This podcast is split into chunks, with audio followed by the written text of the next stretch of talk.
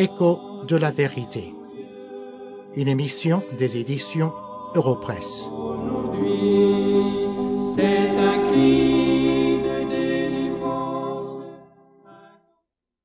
La semaine dernière, nous avons parlé du devoir d'un enfant de Dieu d'appartenir à une église locale. Aujourd'hui, nous voulons regarder la responsabilité des églises dans le monde aujourd'hui. Nous serions peut-être tentés de dire que le monde a changé, de sorte que le rôle de l'Église dans le monde n'est plus le même que lorsque le Seigneur et les disciples étaient sur la terre. Mais ce n'est pas tout à fait vrai de dire que le monde a changé. Pensez à la situation qui dominait dans le monde de Jésus-Christ et des disciples. Palestine, le pays où le Seigneur et les disciples habitaient, était occupé. Ils avaient le culte de l'empereur. Le monde était bouleversé. Et le Seigneur, dans cette situation, avant de quitter la terre, a envoyé ses disciples dans ce monde troublé avec un message. Prêcher l'Évangile. Nous le voyons dans Marc chapitre 16 et au verset 15. Allez, dit-il, par tout le monde et prêchez la bonne nouvelle à toute la création. Et dans l'évangile de Matthieu, au chapitre 28, il continue au verset 19 en disant, Faites de toutes les nations des disciples, les baptisant au nom du Père, du Fils et du Saint-Esprit, et enseignez-leur à observer tout ce que je vous ai prescrit. Et voici, je suis avec vous tous les jours jusqu'à la fin du monde. Cette dernière phrase est importante. Jusqu'à la fin du monde. La mission que le Seigneur avait confiée à ses disciples est la même mission que l'Église doit remplir aujourd'hui, car elle devait durer jusqu'à la fin du monde. Faire des disciples, baptiser et enseigner la parole de Dieu. Ça, c'est la responsabilité de l'Église aujourd'hui.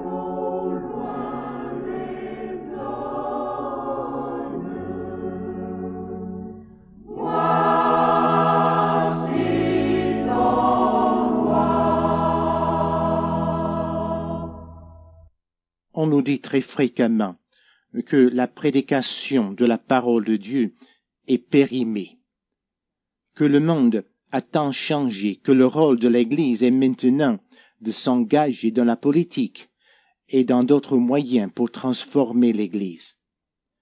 Mais ce n'est pas vrai. Nous ne nions pas que les chrétiens, en tant que tels, doivent s'engager dans le monde et être le grain de sel qui transforme le monde. Mais le rôle de l'Église est toujours et sera toujours jusqu'à la fin du monde de prêcher l'Évangile.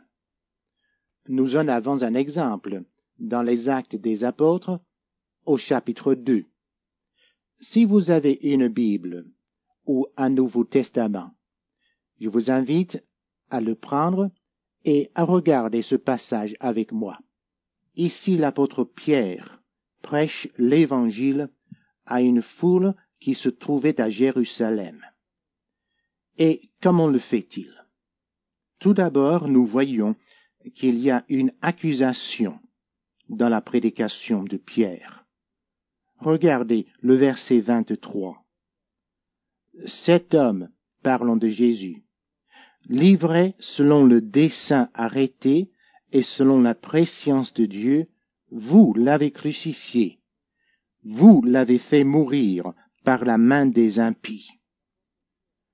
L'apôtre Pierre parlait aux gens qui avaient crié devant Pilate, Crucifie-le, crucifie-le. C'est vrai que la mort de Jésus était dans le plan de Dieu, et d'ailleurs l'apôtre Pierre le dit. Il avait été livré, dit-il, selon le dessein arrêté et selon la préscience de Dieu. Mais ces gens étaient quand même responsables pour cette mort. Ils avaient crucifié le Fils de Dieu. Et Pierre les accuse très ouvertement de cet acte. Bien sûr, cette prédication de Pierre n'était pas très populaire. Ces gens n'acceptaient pas Jésus de Nazareth comme leur Messie. Ils croyaient qu'ils avaient crucifié un imposteur. Mais Pierre les accuse d'avoir crucifié le Fils de Dieu. Dans le message de l'Église au monde d'aujourd'hui, il doit y avoir un élément d'accusation. Car les gens qui nous entourent sont des pécheurs devant Dieu. Ils ne veulent pas le reconnaître, mais nous devons le leur faire comprendre qu'ils sont coupables devant Dieu. Bien entendu, cela ne leur fera pas plaisir, mais le devoir de l'Église est de condamner le péché.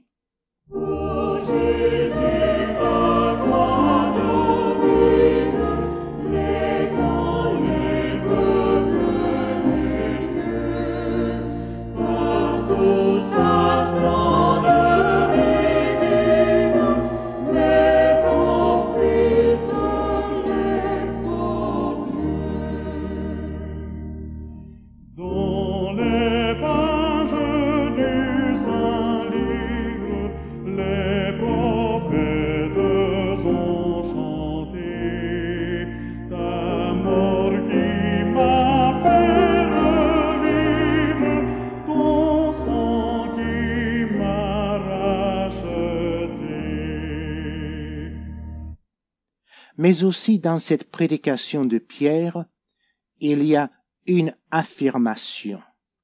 Regardez au verset 24. Dieu l'a ressuscité, en parlant toujours de Jésus, en le délivrant des liens de la mort, parce qu'il n'était pas possible qu'il soit retenu par elle. Cette affirmation était la chose la plus contestée du jour de Pierre et des apôtres. Les autorités romaines ne l'acceptaient pas. Ils avaient inventé le mensonge que les disciples sont venus pour dérober son corps au sépulcre. Mais ici, malgré l'opinion officielle des autorités romaines, l'apôtre Pierre n'a pas peur d'affirmer que Dieu l'a ressuscité. Et puis, ce n'était pas accepté par les dirigeants religieux du temps de l'apôtre Pierre. Eux non plus ne voulaient pas reconnaître que Jésus était le Messie et qu'il avait été ressuscité par Dieu le Père. Et bien sûr, la foule elle-même ne l'acceptait pas, car elle était composée de ces gens qui avaient crié Crucifie-le, crucifie-le. Donc, en affirmant la résurrection de Jésus, l'apôtre Pierre ne pouvait pas espérer avoir l'acclamation ni des autorités romaines, ni des dirigeants religieux, ni de la foule. Il affirmait la vérité et il le faisait sans crainte. Et c'est cela que nous devons faire aujourd'hui dans le monde. affirmer la vérité comme elle est contenue dans la Bible, sans peur, car le monde en a besoin. Mais dans cette prédication de Pierre, il y a une troisième chose. Il y a une explication. Et nous la voyons à partir du verset 25. C'est l'explication du message de la Bible. Pierre explique dans cette prédication deux textes de l'Ancien Testament. Du psaume 16, les versets 8 à 11, et du psaume 110, le verset 1.